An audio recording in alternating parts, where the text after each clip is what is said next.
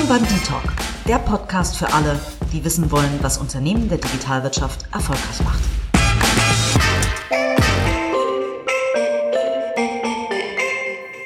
Hallo und herzlich willkommen zur ersten Ausgabe des neuen Brandings von Inside Team Building. Herzlich willkommen zum ersten D-Talk. Und äh, dafür, für diese erste Folge haben wir uns natürlich was ganz Besonderes überlegt, und zwar ähm, einen neuen Stammgast, den wir einführen wollen. Äh, ich rede mit einem Talkgast, den wir schon mal in unserem Podcast hatten, allerdings in anderer Funktion. Damals war Carsten Horn, der heute bei mir ist, nämlich noch äh, Geschäftsführer von Cinemax. Heute ist er Geschäftsführer von Nordsee, einem wirklich spannenden mittelständischen Unternehmen äh, in Deutschland. Lieber Carsten, vielen Dank, dass du dir die Zeit nimmst, ein zweites Mal und hoffentlich in Zukunft noch häufiger dabei zu sein. Ja, hallo Katharina, vielen Dank. Ich wusste gar nicht, dass mir die Ehre zuteil wird, äh, dass ich heute wirklich der erste Gast bei D-Talk bin. Da hinterlasse ich da zumindest was Bleibendes. Ja, schön, dass ich dabei sein darf. Klasse. Carsten, erzähl mal. Ähm, du hast äh, in der Tat, wir haben das letzte Mal gesprochen im Februar 2019, seitdem ist viel passiert. Du hast zur Nordsee gewechselt. Ähm, und äh, vielleicht musst du da mal ein bisschen erzählen, wie kam dieser Wechsel zustande? Äh, was macht Nord also Nordsee kennen wahrscheinlich die meisten. Ihr habt eine sehr, eine sehr gute Brand. Ähm, als äh, zumindest die Fischbrötchen werden bekannt sein. Ähm, aber erzähl mal vielleicht ein bisschen mehr über das Unternehmen, was dich daran gereizt hat. Naja, damals, als wir im Februar gesprochen haben, äh, hatte ich das natürlich noch nicht geplant, war dann äh, aber seit eigentlich schon April letzten Jahres mit meinen Shareholdern in London äh, in sehr guten Gesprächen, dass ich auf Sicht mal irgendwann nochmal wieder eine noch internationalere Marke machen möchte und ein bisschen mehr Visualität und noch verschiedenen anderen Themen, also auch mehr Einfluss auf Produkt und haben im Endeffekt diesen Ausstieg lange geplant. Das war wirklich, könnte ich eigentlich ein Buch drüber schreiben, wie man gut aus Firmen gemeinsam rausgeht und das gut übergibt.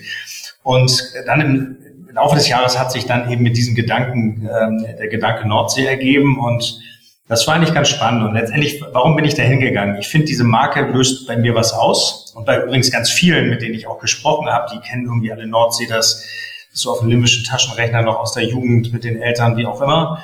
Die haben einen ganz großen Change Demand, den natürlich viele Firmen haben, aber das ist mir auch wichtig, weil ich bin nicht so ein Business as usual ähm, CEO. Äh, da ist ein Wachstumscase hinter, weil da hängen sehr äh, gute Private Equity Leute aus, aus Belgien und der Schweiz dahinter. Das ist mir auch wichtig.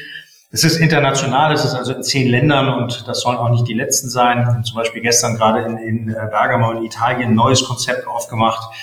Ähm, digitale Transformation ist hier, also wer sich wer das machen möchte, das ist hier ein Paradies, weil für mich ist ja digitale Transformation nicht nur Frontend, das, was man so vorne sieht und was äh, auf Charts gut aussieht, sondern eigentlich ist das ja die ganze Firma, alle Prozesse und da gibt es ganz viel zu tun.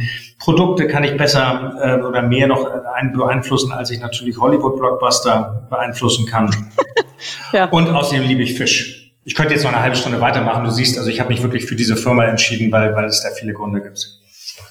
Super. Und dann, also perfekte Headline wieder geliefert. Du könntest ein Buch darüber schreiben, über den perfekten Austritt. Ähm, du hast damals ähm, uns ja in dem Podcast erzählt, so ein bisschen die klare Agenda, als du bei Cinemax gestartet bist. Ähm, äh, deswegen würde ich vielleicht auch äh, dann direkt nochmal darauf zurückkommen. Ähm, wie bist du denn rausgegangen bei Cinemax? Also wenn du sagst, das war der perfekte Austritt, was war, was hat den so besonders gemacht? Du, weil es, weil es, weil es ähm, mit gutem Vorlauf geplant war, weil mein Ausstieg dann tatsächlich auch agreed war. Ich konnte ein bisschen früher raus, als alles wirklich picobello übergeben war und ähm, wir einfach ähm, die Nachfolge gut geregelt war. Das habe ich alles organisiert und ähm, letztendlich dann wirklich auch auch ähm, alle Projekte und das ganze Programm, was ich damals angeschoben habe, auch wirklich auf ein guten Übergabestatus gebracht habe und da wirklich am letzten Tag raus bin und, und gesagt habe, das ist jetzt wirklich gut und das geht jetzt auch gut weiter da. Und ähm, das war mir persönlich total wichtig. Und ähm, ich habe so das Foto, als ich in London verabschiedet wurde, hier von, von unseren Shareholdern, das habe ich bei mir auf dem Handy, wenn ich mich motivieren will, gucke ich mir das an. Weil wenn du die Gesichter guckst und, und uns alle in der Runde siehst, weißt du, das ist, äh, man freut sich nicht, dass man geht, sondern dass man sich kennengelernt hat. Wie schön, sehr schöne Beschreibung. Und äh, diese klare Agenda, die du hattest bei Cinemax, als du gestartet bist, hast du die mitgenommen zur Nordsee oder was hast du dieses Mal vielleicht äh, anders gemacht, als du gestartet bist? Also mal abgesehen davon, dass Corona äh, wahrscheinlich einiges verändert hat.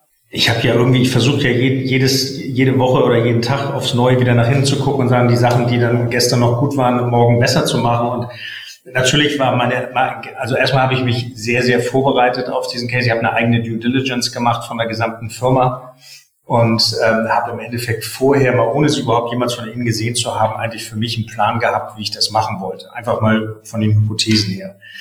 Und dann habe ich relativ schnell gemerkt, also äh, bin ich meinem alten Buch gefolgt, 90 Days in Charge, 100 Days in Charge, What Now? Das ist ja so ein Klassiker, mehrfach schon aufgelegt. Das habe ich mir wieder geschnappt und habe äh, tatsächlich mir, wie damals bei Cinemax, auch einen Plan gemacht, der dann aber schon so ein bisschen in Nuance ein bisschen anders aussah. Und das Einzige, was ich gekürzt habe, weil ich die Shareholder eben kennengelernt habe als äh, doch sehr herausfordernd, äh, es hieß dann 30 Days in Charge. Das heißt also mit sehr viel weniger Zeit. Und ähm, was man dann sagen muss, diese Agenda hat sich natürlich in Lichtgeschwindigkeit in Luft aufgelöst, weil sieben Tage nachdem ich ähm, angetreten bin, am 17. Februar, habe ich äh, unser sogenanntes CCP-Gremium zusammengerufen, das heißt Corona Crisis Prevention Team was dann sehr schnell auch CCP blieb, aber dann Corona Crisis äh, Program hieß, weil dann kam die Krise. Ne? Und insofern hat sich dann das relativ überarbeitet und dann äh, war, es ganz spannend, dann musste ich ja im Endeffekt mein 30 Days in Charge weiter im Kopf halten, aber eben auch ähm, sehr schnell eine Firma, die ich überhaupt nicht kenne, total remote zu führen. Und ähm, da hat mir auch geholfen, sehr, sehr klar mit dem Leadership-Team eine sehr schnelle Struktur zu entwickeln. Die bestand damals aus drei Feldern, Protect Nordsee, Restart Nordsee und ähm, Future Nordsee, später ist noch Restructure dazugekommen. Und in den Feldern bewegen wir uns seitdem. Und dann habe ich jetzt, ähm, äh, letztendlich haben wir dann ja Ende Mai, Anfang Juni äh, die meisten Restaurants wieder aufgemacht. Und Ende Juni habe ich dann tatsächlich ähm, meine 30 Days oder 30 Days Hausaufgaben gemacht und dann meinen Shareholdern in Brüssel präsentiert und mit denen im Endeffekt ähm, äh, final die Strategie jetzt nach vorne gemäß des Equity Case verabschiedet. Super. Und äh, die Nordsee Holding, muss man dazu wissen, ist in, im Besitz von, von äh, einem Investor. Ähm, dahinter steht ja aber ein Familienunternehmen. Was ist da so das Besondere am Zusammenspiel?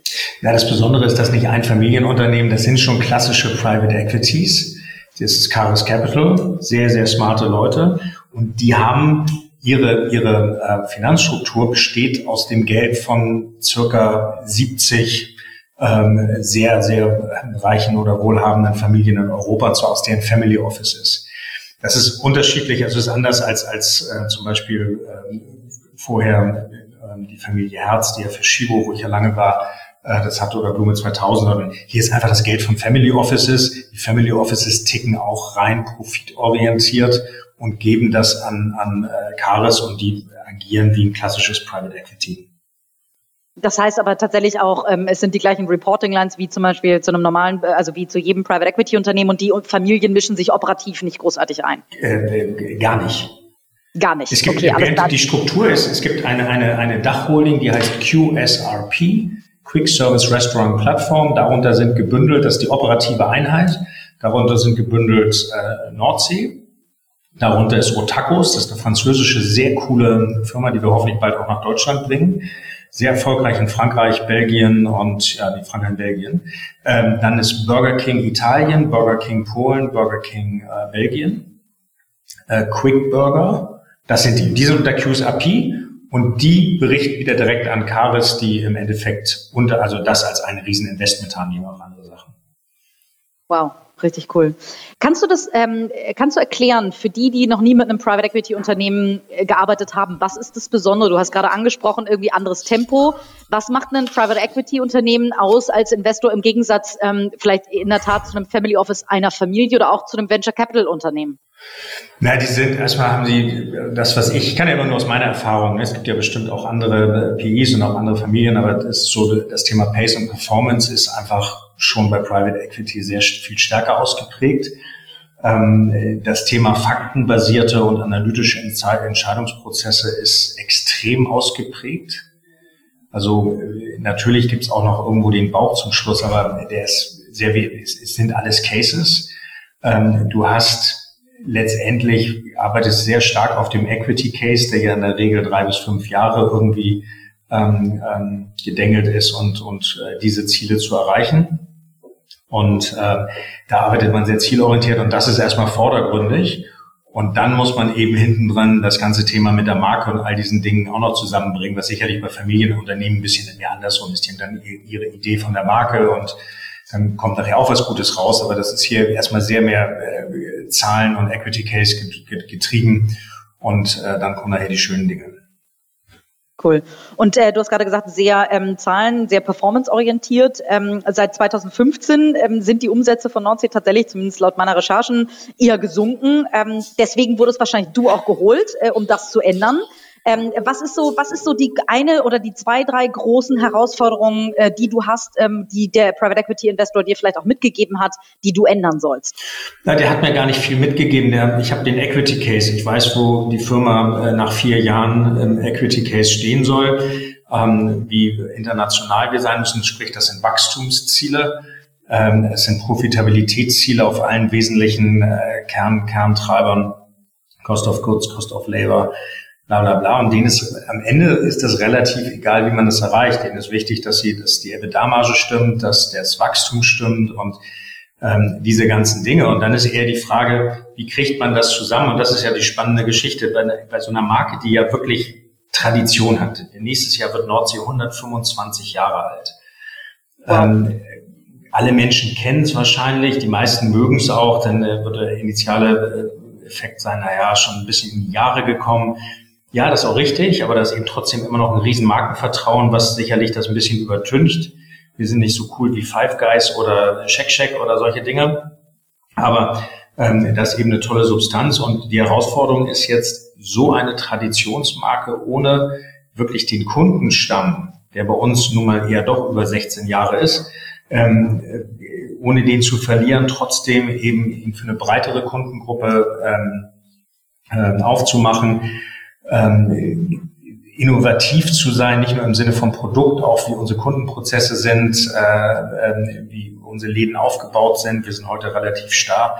Und das alles, das ist das eine, ne? also wie, wie die Markenwahrnehmung und die Markenpräsenz und die Customer Experience und das alles ist.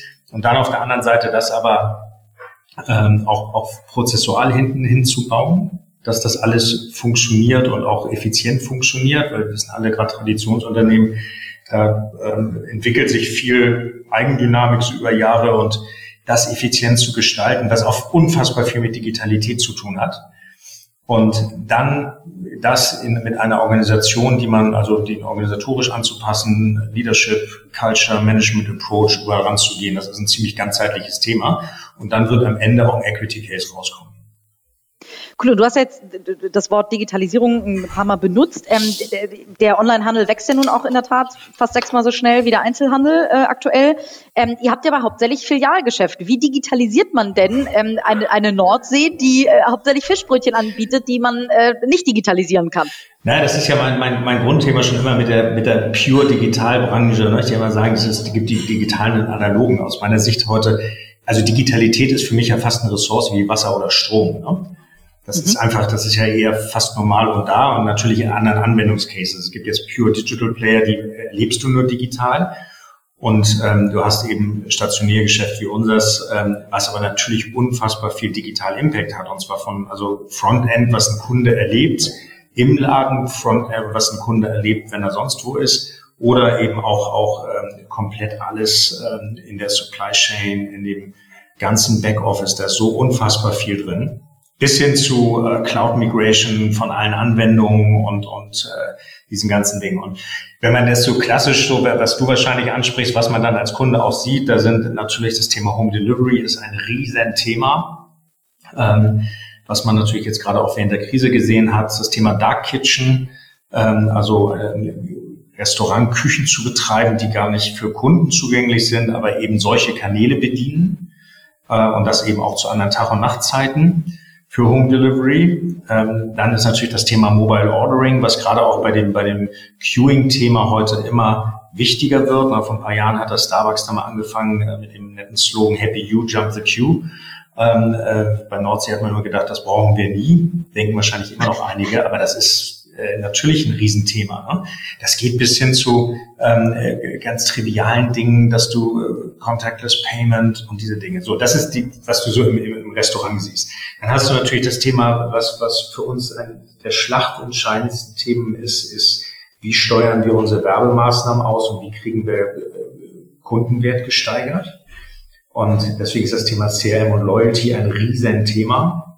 Und äh, natürlich sämtliche, also Digitalisierung der Marketingkanäle, wo wir äh, jetzt auch, auch mit der organisatorischen Änderung jetzt hier das alles neu bauen und im Endeffekt ähm, äh, gucken, wo wir, wo wir, äh, wie wir besser auf Social Media sind, auf Google, äh, Digital Couponing und all solche Sachen. Ne? Wir haben jetzt gerade eine Media-Analyse gemacht mit unserer neuen Agentur, die wir während äh, Covid-19 ongeboardet haben mit Fluent und äh, haben äh, gelernt, dass wir rund 10,7 Millionen Kunden in Deutschland identifizieren können aus äh, Planungstools, die Nordsee gekauft haben in den letzten zwölf Monaten, was gigantisch viel ist.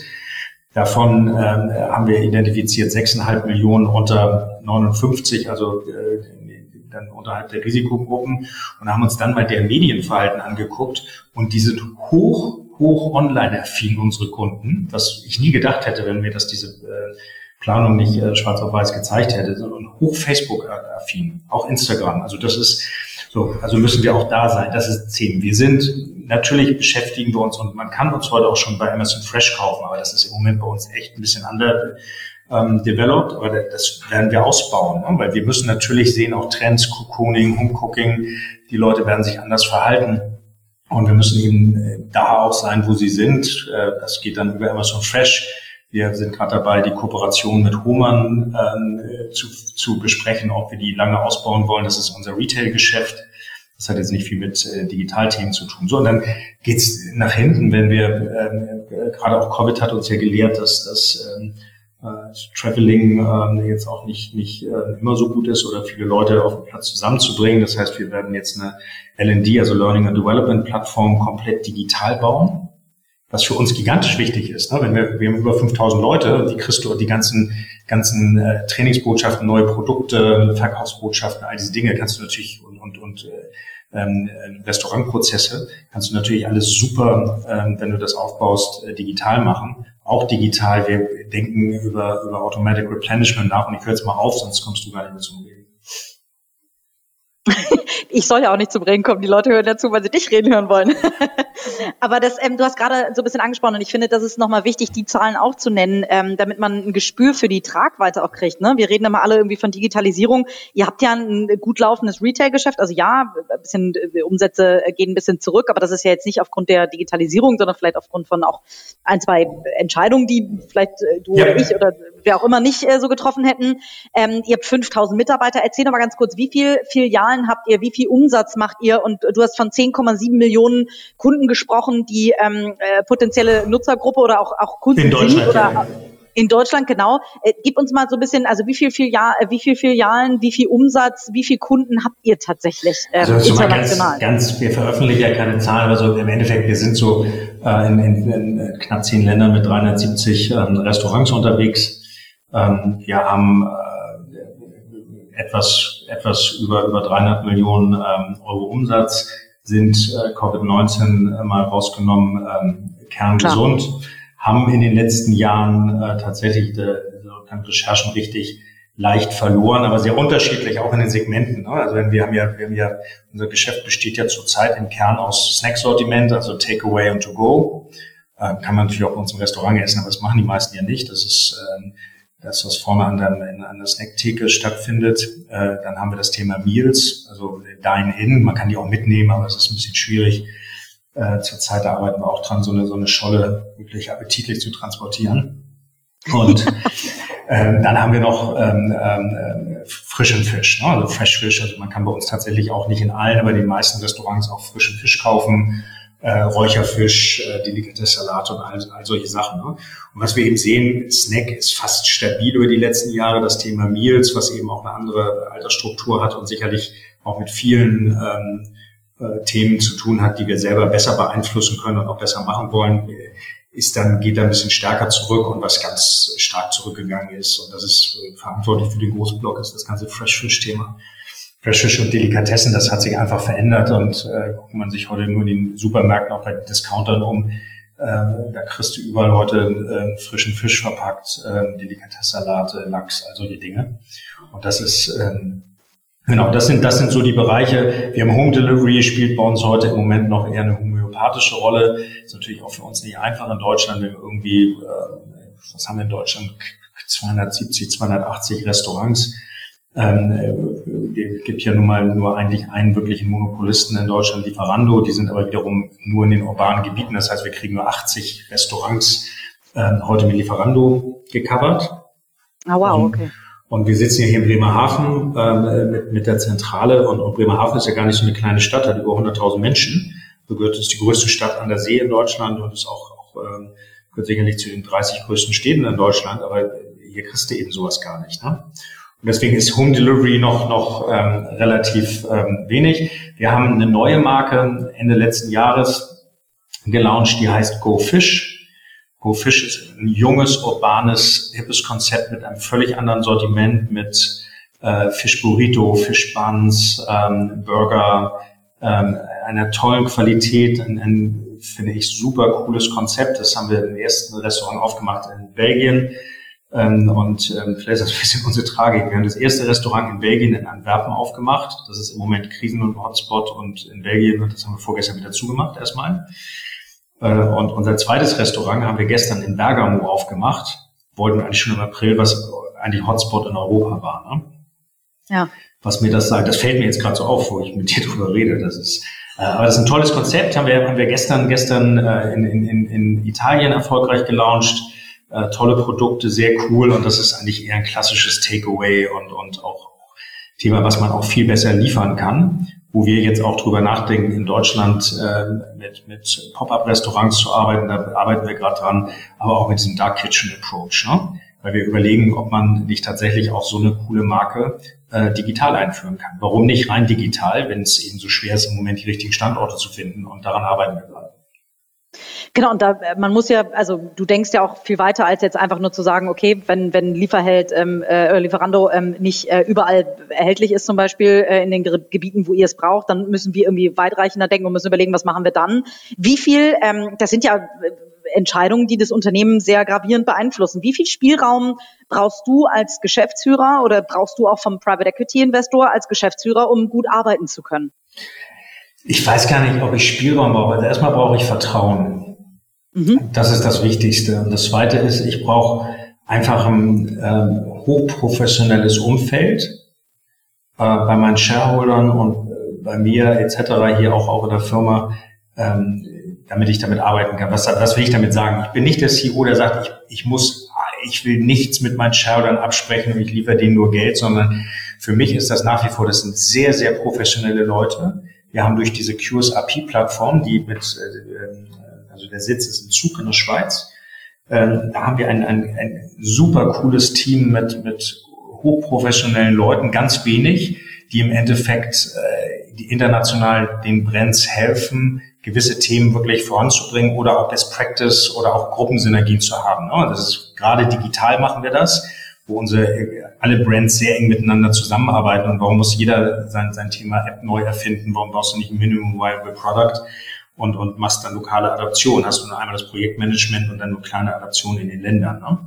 Und ähm, da, darum geht es und das ist, ich habe eigentlich hier jeden Spielraum, den ich habe und ich, ich hole mir jede professionelle Hilfe, ähm, die ich brauche. Und das ist so der, der Mix da drin. Ne? Mhm. Und wenn, also, wenn ich mir angucke mit meinem Team, gerade in, in, der, in der echten Anfangszeit von Corona, wir haben die Stand-up-Meetings erhöht, wir haben irgendwie, ich habe viel mehr kommuniziert, also teilweise überkommuniziert. Ähm, ist das zum Private Equity Investor auch so? Also wollten die da auch in der Zeit mehr abgeholt werden? Wie hast du die eingebunden? Sonst ist ja meistens, also so kenne ich zumindest vom Private Equity Investor auch zumindest mal alle drei Monate jemand vor Ort. Das geht ja wahrscheinlich aktuell auch nur bedingt oder gewünscht ist es zumindest wahrscheinlich nur bedingt. Ähm, wie ist da das, äh, wie ist da so die, die, ähm, das Verhältnis beziehungsweise wie eng wart ihr genau in der Zeit? Ähm, das ist eine gute Frage. Ich muss mal, muss ich mal ein bisschen zurückkrempeln. Also für mich ist ja eh das Thema Leadership besteht ja aus vier Dimensionen. Also einmal ähm, fachlich und disziplinarisch und dann gibt es eben Stakeholder Management und, und Shareholder Management und alle, alle Kanäle musst du gut spielen. Auch Shareholder muss man managen, ne? Ja. Expectation managen und ähm, was glaube ich ganz gut gelungen ist, also ich habe ich hab vielleicht mal von den Shareholder weg so insgesamt, ne? die Krise war da, kennst eine Firma kaum und auf einmal hast du, machst du zehn Länder zu. Alles ja, remote und äh, die Firma hat vorher noch nicht mit MS Teams gearbeitet. Mhm. Ich habe angefangen, einfach äh, meinen ersten MS Teams Ordner dazu bauen hier in der Firma CCP. Mittlerweile arbeiten wir alle damit. Das ist eine so schnelle Einführung gewesen. Das war schon vorher da. Die IT-Leute haben damit auch gearbeitet, aber der Rest der Firma nicht. Wir haben dann ähm, im Endeffekt so ein, so ein Präsentationsdeck gebaut, wo wir jeden Tag ähm, die aktuellen Themen draufgeschrieben haben und die aktuellen Prioritäten, weil die haben sich ja jeden Tag verändert.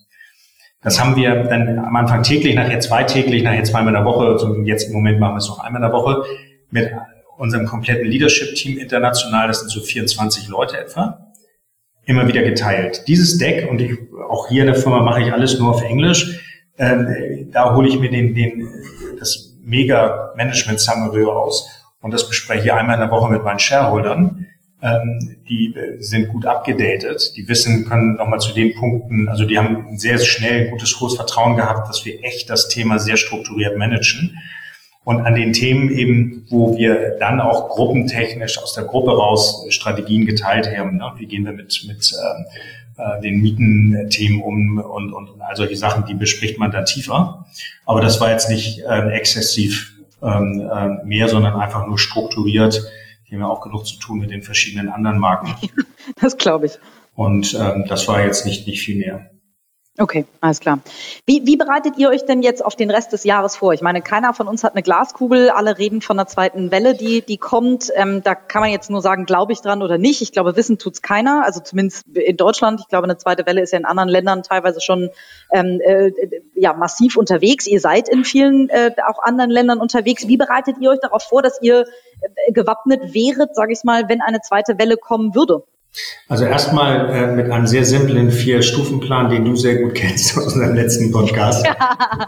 Ruhe bewahren. Aber wiederhole ihn bitte für alle, die die ihn nicht gehört haben. Einfach in stressigen Situationen ähm, Ruhe bewahren, durchatmen, nachdenken, Einzelschuss.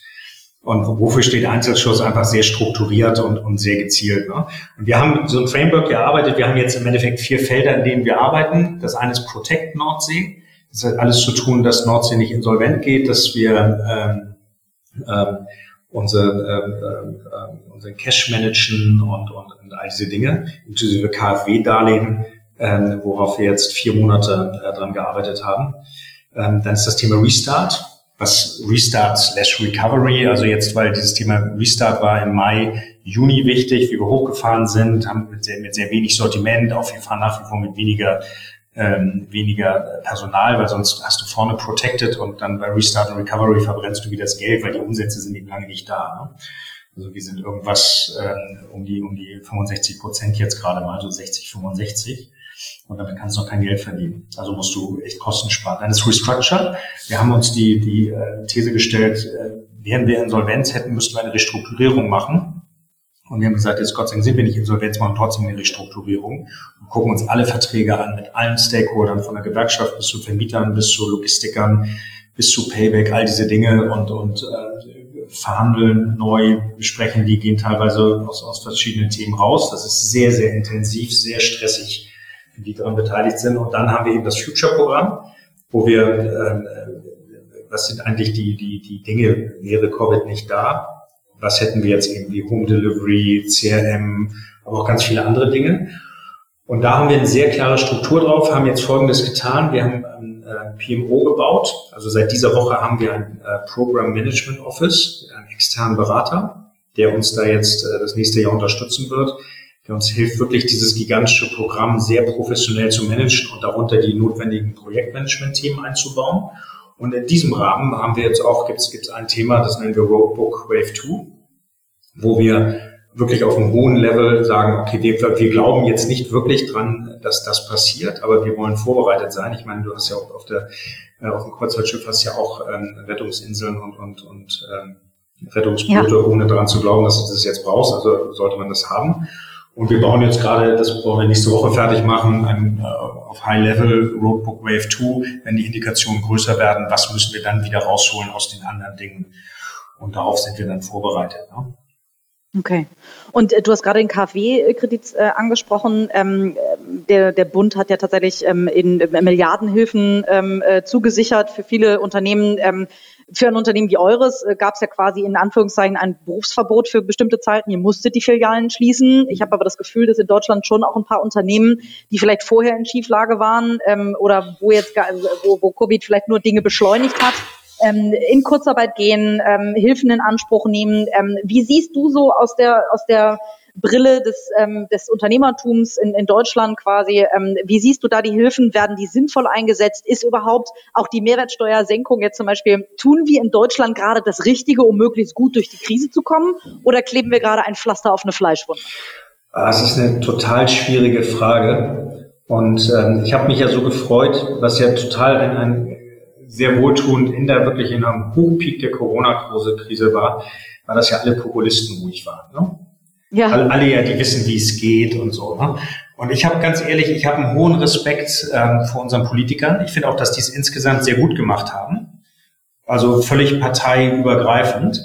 Ähm, und und äh, ich glaube, es ist im Moment ein Stück weit alternativlos. Keiner hatte ein Playbook für die Art, was da passierte. Keiner.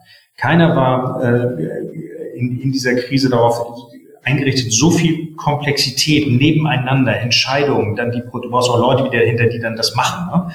Deswegen glaube ich, es war ein Stück weit alternativlos. Ähm, es wird, es gibt keine Referenzkrisen, wo man festgemacht hat, oder hat das geholfen.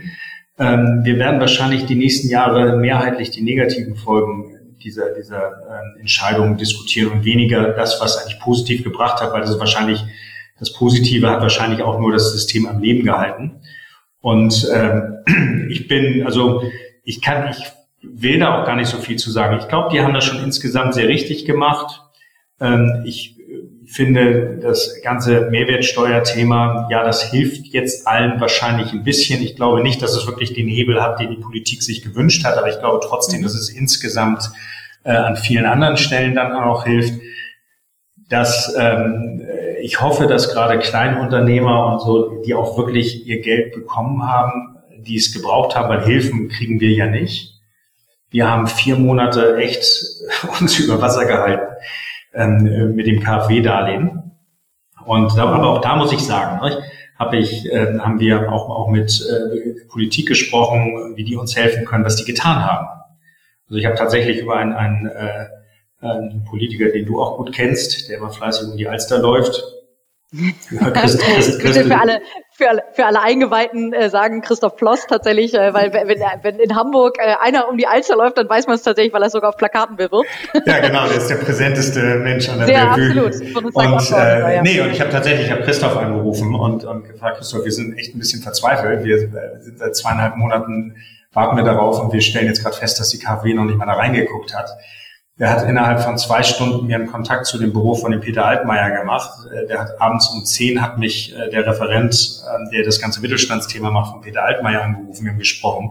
Die haben wirklich, also ich habe, äh, deswegen, ich finde, ich kann da überhaupt keinen keinen Vorwurf machen.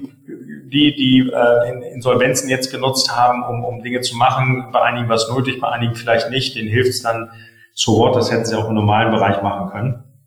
Ähm, ist schwer zu sagen. Was meine große Kritik an äh, dem ganzen Management ist, und das hat nichts mit Corona zu tun, äh, ist diese ganze Föderaldiskussion, die ich auf der einen Seite mhm. verstehe. Es war für uns als Unternehmen eine Katastrophe. Das glaube ich. Wir, es war wirklich eine Katastrophe und selbst große Unternehmen wie die ECE, e, als das Reopening wieder kam, wir haben nachher komplexe Matrixen gebaut mit 16 Bundesländern, was wo erlaubt ist, anderthalb Meter Abstand, zwei Meter Abstand, registrieren, nicht registrieren, draußen registrieren, drin registrieren es ist so chaotisch. Es, es, es war einfach, es, es war so schwierig. Und dann diese ganzen unterschiedlichen Regelungen bis hin jetzt auch zu den Schulöffnungen, die ich finde nicht gut gelungen sind, weil letztendlich wir haben uns seit April auf einen Restart vorbereitet, weil wir wussten, wenn es runtergeht, dann muss auch irgendwann wieder hochgehen. Und ich habe jetzt, ich habe ja keine, keine Kinder mehr im schulpflichtigen Alter, habe aber gerade vom Kollegen gehört, der hat jetzt zwei Tage vor Schulstart erst die Regel bekommen, wie es da weitergeht. Ne? Ja, ja. Und das finde ich, finde ich so ein bisschen, das sind so Themen, die ich schwierig finde, dieses ganze fängt jetzt auch wieder stärker an, das ganze Föderalthema und, und, und Bayern hier und, und Nordrhein-Westfalen. Und das ist die einzige Kritik, die ich wirklich habe. Da hätte ich, äh, glaube ich, glaube, in solchen Krisen brauchst echt einen Kapitän, der eine Ansage macht. Ja, danke. Äh, könnte ich absolut genauso unterschreiben. Ähm, vielleicht noch, äh, Carsten, zwei, drei persönliche Fragen. Ähm, du äh, pendelst jetzt zwischen Hamburg und ähm, Bremerhaven. Das heißt, ähm, wie nutzt du zum Beispiel diese Zeit? Also wahrscheinlich pendelst du aktuell mit dem Auto und nicht mit, mit der Bahn, gehe ich mal fast von aus. Ja. Ähm, wie nutzt du diese, es, es gibt unheimlich viele ähm, äh, Manager, äh, die pendeln tatsächlich und Managerinnen natürlich, die pendeln ähm, und immer nicht so richtig wissen, was mache ich aus dieser einen Stunde, aus den zwei Stunden, ähm, die ich da im Auto, in der Bahn oder sonst wo sitze. Wie nutzt du die Zeit? Ich habe am Anfang, das ist gerne mit der Frage, mich sehr intensiv beschäftigt. So, und dann habe ich, das habe ich natürlich gemacht, Audible, Hörbuch, ähm, äh, Abo, und dann habe ich mir erstmal äh, Wirtschaftsbücher runtergeladen. und ähm, ich habe noch nicht mal das erste zu Ende gehört. ganz einfach aus einem Grund, weil ich habe vorher ja wirklich äh, viereinhalb Kilometer die Siristraße runter, Jungfernstich, und dann war ich da. Und jetzt äh, fahre ich ja fahre ich so anderthalb, ein, dreiviertel Stunden. Fahre das allerdings auch nicht jeden Tag in der Krise schon, jetzt, jetzt so zweimal die Woche, dreimal die Woche. Und ähm, ich habe es mittlerweile, ich fahre sehr früh, ich fahre morgens um Viertel nach sechs los in Hamburg und ähm, ich höre dann einfach NDR Info. Das ist für mich eine solche Erholung, einfach anderthalb Stunden Nachrichten und Reportagen zu hören und äh, so mitzukriegen, was in der Welt passiert. Und auf dem Weg zurück telefoniere ich Toll.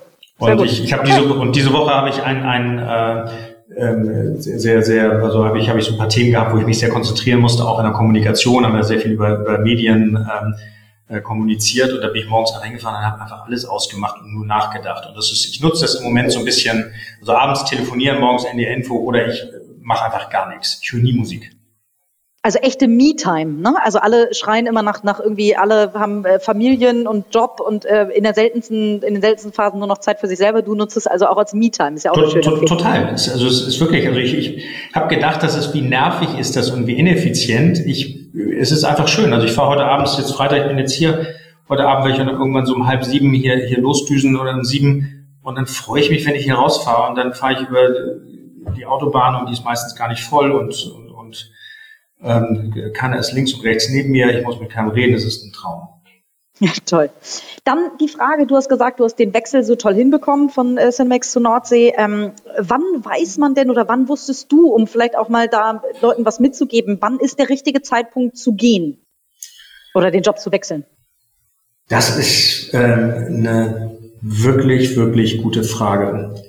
Also wann, das ist echt schwierig, weil ich bin immer gegangen, eigentlich, eigentlich nie, wo ich gesagt habe, ich will da jetzt nicht mehr sein. Ne? Und deswegen, also bei mhm. mir war das nie, ich habe nie den Druck gehabt, natürlich, also ich kann, kann nur jedem empfehlen, äh, wenn man, wenn man äh, permanent äh, Bauchschmerzen oder Kopfschmerzen hat, wenn man dahin ist, sich überhaupt nicht mehr wohlfühlt, dann sollte man immer drüber nachdenken. Aber ähm, ich habe, weißt du, wenn ich, wenn ich mal so rekapituliere, ne, so meine, meine, warum, warum habe ich, warum habe ich gewechselt? Mein erster Wechsel war äh, die Überschrift, ähm, wenn eine tolle Chance vor der Tür steht. Das war damals bei Max Bar vor, ich weiß nicht, 20 Jahren. Habe sechs Jahre lang ähm, meinen mein Karrierestart da gemacht, äh, tolle Zeit gehabt und dann kam eine super Opportunität über, über einen Headhunter und er hat gesagt, nee, sechs Jahre ist gut, weil ich, mir war immer wichtig, dass, dass, auch, dass ich das, was ich da hinterlasse, dass ich da auch, auch was hinterlasse und meine, mein CV natürlich gut ist, aber ich auch, auch da was hinterlassen habe und da stand eine gute Opportunität dafür. Dann bin ich zu Blume 2000 gegangen. Den nächsten Jobwechsel, den ich gemacht habe, der war, es mein Shareholder mir gesagt hat. Sprich, da hat Michael Herz mich am 2. November äh, 2007 war das, äh, in seinem Büro, wo ich, ob ich im Haus wäre, ja, ich werde da, ich soll mal hochkommen. Und dann hat er mir gesagt, ja, ich soll bitte für ihn das Retail-Geschäft bei Shibo machen. Habe ich gesagt, Mensch, das ist tolle Ehre und das mache ich gerne. Äh, geben Sie mir ein halbes Jahr hier Blumen 2000 mit meinem Kollegen noch die ganzen Projekte zu machen. Nee, nicht vier Wochen. Gut, das war das. War das ne? Ähm, dann bin ich ja zu Shibo gegangen. Dann bei Shibo ist tatsächlich gewesen, wo ich gesagt habe, okay, auch da bin ich im Guten gegangen, habe eine tolle Ver ich werde die Verabschiedung nie vergessen und trotzdem bin ich, ich musste mich dazu sehr verbiegen. Und ich kann nur, ich kann nur, ich kann nur wirklich gut sein und, und arbeiten, wenn ich authentisch bin. Und ich bin, ich, ich, ich kann natürlich mich auch anpassen und es geht also überhaupt nicht my way is a highway und es gibt nur meine Meinung, aber ähm, vor allem im fortgeschrittenen Alter noch weniger. Aber wenn man sich verbiegen muss an wirklich wesentlichen Teilen, wo man sagt, das ist, nein, das, daran glaube ich nicht. Das, ich halte das für fundamental falsch und die, die falsche Richtung, dann muss man auch, dann, dann muss man auch loslassen können.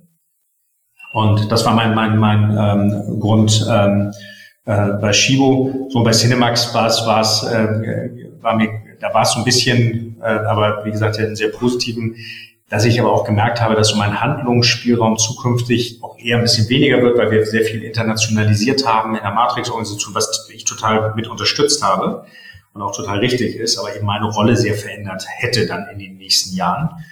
Und ähm, ich eben auch noch so ein paar andere Ideen hatte, was mich immer so an der Kinoindustrie ein bisschen gestört hat, die ist ja so ein bisschen Ästhetik befreit. Und ich bin ja ein sehr visueller Mensch und ich finde, finde so, so ausgefallen, also wirklich, wirklich detaillierte Shop-Konzepte, Restaurantkonzepte in der Kommunikation, im, im Ladenbau, alles toll. Und das war eben der Grund, warum ich damals gegangen bin. Ne? Super. Carsten, vielleicht noch ganz kurz, ähm, du hast äh, die letzten ähm, drei, na, also zumindest in der Digitalindustrie war ja auch die, äh, äh, der, der Bubble Burst, sag ich mal, Anfang der 2000er ähm, äh, noch eine Krise, aber die Finanzkrise auf jeden Fall. Ähm, du hast verschiedene Krisen jetzt gesehen. Ähm, was würdest du deinem 30-jährigen ähm, Ich mitgeben, auch vielleicht um die ein oder andere Krise äh, zu bestehen, neben deinem Vier-Punkte-Plan, den du vorhin schon äh, gesagt hast? Ähm, ich glaube, das Wichtigste ist, ähm, jederzeit dran zu denken, morgen kann eine Krise kommen. Also mach deine Hausaufgaben und bring alle deine Dinge in Ordnung.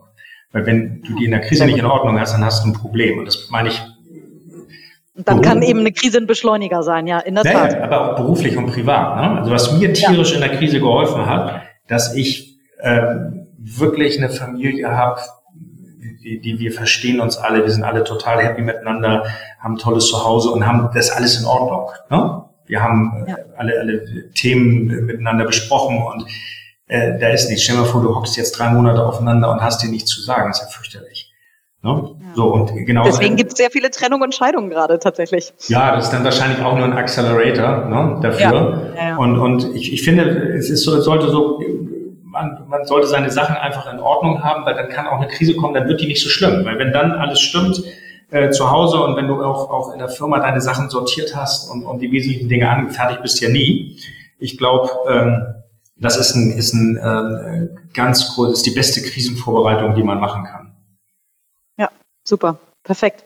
Carsten, vielen, vielen Dank, dass du dir wieder die Zeit genommen hast. Ähm, wir werden das jetzt bestimmt so alle ähm, drei, vier Monate mal machen, dass wir einen kleinen äh, Zwischensnack einstreuen und von deiner äh, Management- und ähm, Erfahrung und, und deiner vor allem Lebenserfahrung auch profitieren. Ähm, deswegen wollte ich dich so gerne so ein bisschen als Stammgast, das haben wir uns bei OMR, bei Philipp Wistermeier abgeguckt, ähm, dass wir jetzt so zwei, drei Stammgäste implementieren werden, zu denen wir auch einfach mal in bestimmte Themen ein bisschen tiefer reingucken. Jetzt hatten wir auch natürlich das Thema Nordsee äh, ein bisschen ähm, auf der Kette, aber nächstes Mal werden wir uns bestimmt noch mal einem äh, Spezialthema widmen. Deswegen vielen Dank, dass du die Zeit genommen hast und ich würde sagen, einfach bis zum nächsten D-Talk. Danke, Katharina. Bis zum nächsten D-Talk. Ciao.